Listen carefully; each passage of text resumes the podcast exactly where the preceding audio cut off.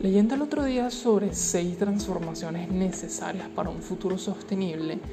eh, hubo una que me pareció muy importante, me pareció muy interesante y era la de cómo debemos trabajar en la sostenibilidad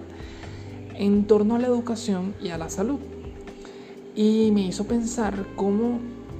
aplicamos esto o cómo lo traducimos al contexto Venezuela considerando la situación país que vivimos actualmente. Eh, de plano podemos decir que la educación y la salud son fundamentales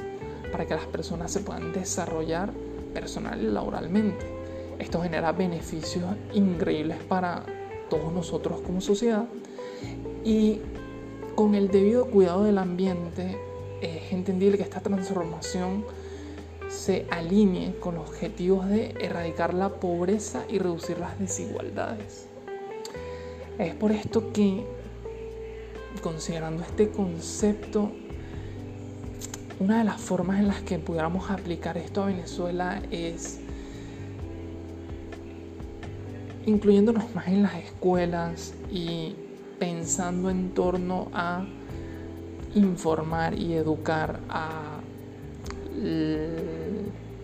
los jóvenes más pequeños sobre la importancia que es mantener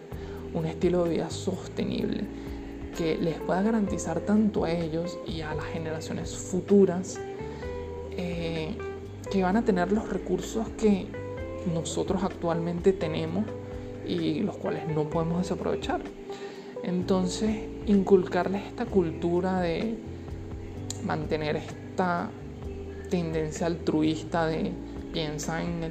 tu mañana y piensa en el mañana de las personas que vienen después de ti, es un enfoque muy importante y es un enfoque el cual sin duda alguna las escuelas deberían estar trabajando.